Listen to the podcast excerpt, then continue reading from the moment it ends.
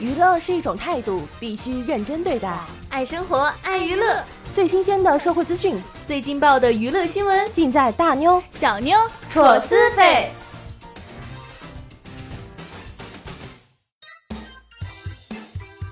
一月二十八号凌晨，有香港媒体爆出了张柏芝三胎儿子的出生证。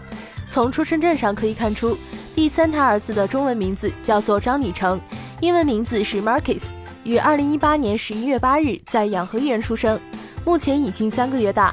而父亲那一栏的信息却是空白，生父身份依然扑朔迷离。近日，有网友发现吴秀波曾参演的电视剧《雪豹》正在某卫视重播。但他在片尾的演员表里已经被除名，角色名字徐博文和本名均被打上了马赛克。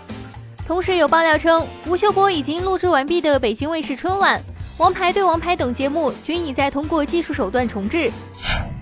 近日，有网友发现，范冰冰旗下曾估值七点四亿元的无锡爱美神影视文化有限公司发生了人员变动。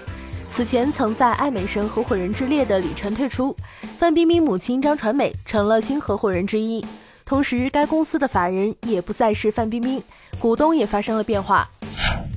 二十七号，原定于一月三十号播出的由黄子韬、易烊千玺主演的《厌世番之新青年》突然宣布延播。剧方表示，经与各播出平台共同协商，因技术、编播等原因决定延播。据知情人士透露。公安警匪剧《天下无诈》将在一月三十号 T 档播出。一月二十六号是韩星金在中三十三岁的生日，生日当天他半趴聚集成田优、山下智久、韩庚等人。